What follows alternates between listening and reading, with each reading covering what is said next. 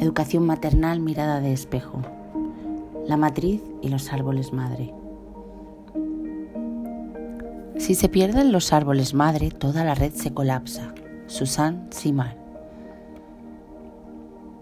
Lo mismo está ocurriendo con nuestra sociedad. Si las mujeres se desconectan de su fuerza y sabiduría, el sistema humano se colapsa.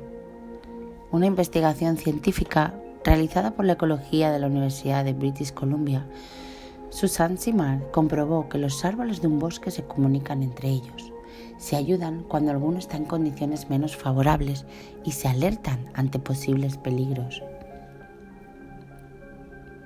Teniendo en cuenta que todos somos parte de la naturaleza y de su sabiduría, haremos una similitud y conectaremos árbol con mujer, ya que la mujer es el centro de las familias, de los proyectos, de las comunidades. Se llevó a cabo una vasta investigación en los bosques, templados de Canadá que la llevó a plantear este revolucionario descubrimiento. Este indica que todos los árboles de un bosque, sea de la misma o diferente especie, están conectados entre sí de una red subterránea de cobrizas hongos que se conectan entre ellos y con las redes de los árboles, por lo que traspasan recursos vitales como carbono, agua, nitrógeno, fósforo, pero también comparten información más compleja y establecen distintos tipos de relaciones, configurando un verdadero sistema. Para comprobar esta hipótesis, la experta realizó una serie de experimentos utilizando secuencias de ADN de esas especies y logró establecer que existen conexiones entre los distintos árboles. Con esos datos realizó un modelo para poder visualizar la red. Encontramos que todos los árboles están vinculados uno con otro bajo el suelo de este bosque. No había ningún árbol que no fuese parte de la red, dice Simar. De la misma manera que las mujeres estamos conectadas a través de la sabiduría que hay en nuestra matriz. También encontramos que los árboles juegan distintos roles dentro de esta red. Así, los más grandes y viejos, árboles madre, son los que están conectados con el resto.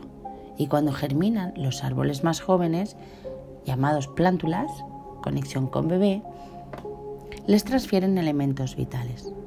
De hecho, en los experimentos donde manipulan las redes de hongos, constataron que las plántulas germinaron cuatro veces más cuando se habían conectado con los árboles madre que cuando estaban aisladas.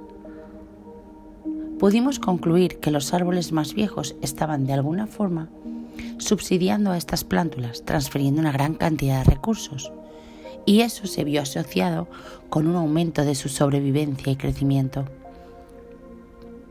Ahora sabemos que el bosque es una red interconectada de individuos, es un sistema interconectado y hay recursos que se desplazan de manera regular en esta red, como en Internet. Ayudan a un árbol cuando está afectado y se alertan de peligros.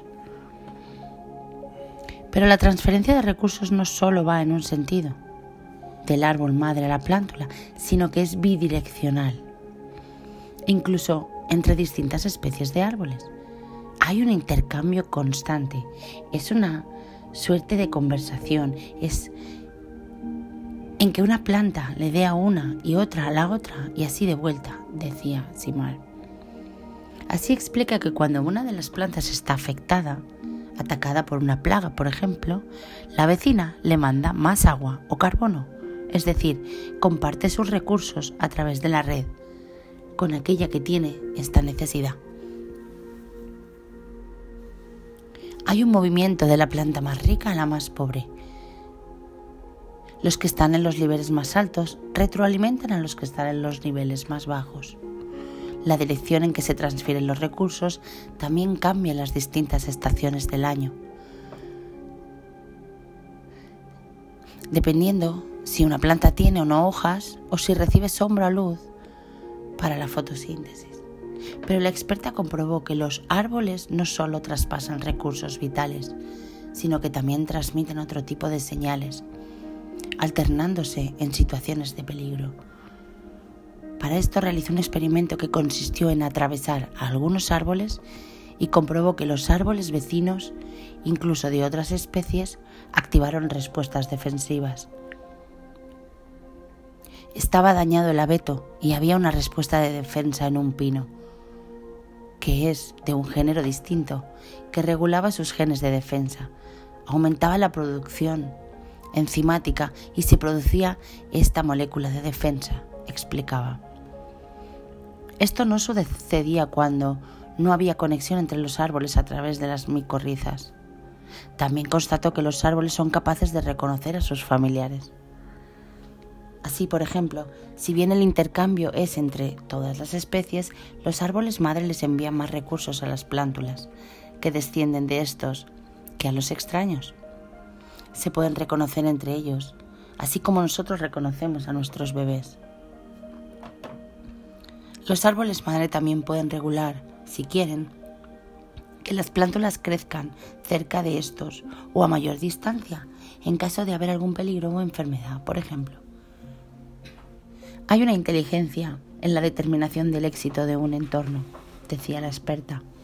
Si se pierden los árboles madre, toda la red se colapsa.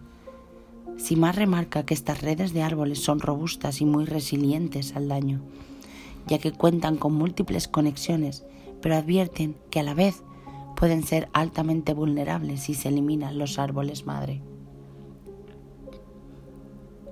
Si perdemos estos árboles más viejos por su sequía, lo ataca un escarabajo o los cortamos para hacer casas, toda la red puede colapsar, porque son los nodos centrales del sistema, decía. Por eso enfatizan la importancia de protegerlos. Un aspecto llamativo que detectaron es que cuando un árbol madre va a morir, acelera la transferencia de carbono a sus árboles más pequeños y a otros vecinos, dirigiendo esa energía a ciertos individuos dentro de la comunidad. Yo interpreto que hay una inteligencia, una sabiduría, una protección que se transmite de una generación a la otra. Estas plantas están conectadas en el tiempo y en el espacio, y a través de las generaciones, planea Simar. Afirma que el bosque es un ejemplo de cómo funciona el equilibrio en la naturaleza. Hay una conexión física entre las especies, una relación respetuosa, es un compartir, hay una familiaridad en los bosques, donde los más antiguos son los más importantes. Hay reciprocidad en la naturaleza. La naturaleza da y devuelve. Hay un ir y venir constante. También nosotras estamos hechas a imagen y semejanza de Dios. Y Dios muestra su poder a través de la naturaleza, nuestra guía de instrucciones. Independientemente de tu país de nacimiento, tu religión, tu cultura, tus patrones de creencia. Todos parimos por el mismo canal de parto. Hay una sabiduría en ti que debes reconocer, reconectar, y cuando lo hagas, cuando actives tu saber interno, que te ha sido entregado generación tras generación a través de tu matriz, al igual que los árboles madres transfieren su sabiduría, podrás cambiar el mundo, tu mundo. Cuando hay una mujer que sana, todas sanamos. No nos dejemos desconectar. Despierta.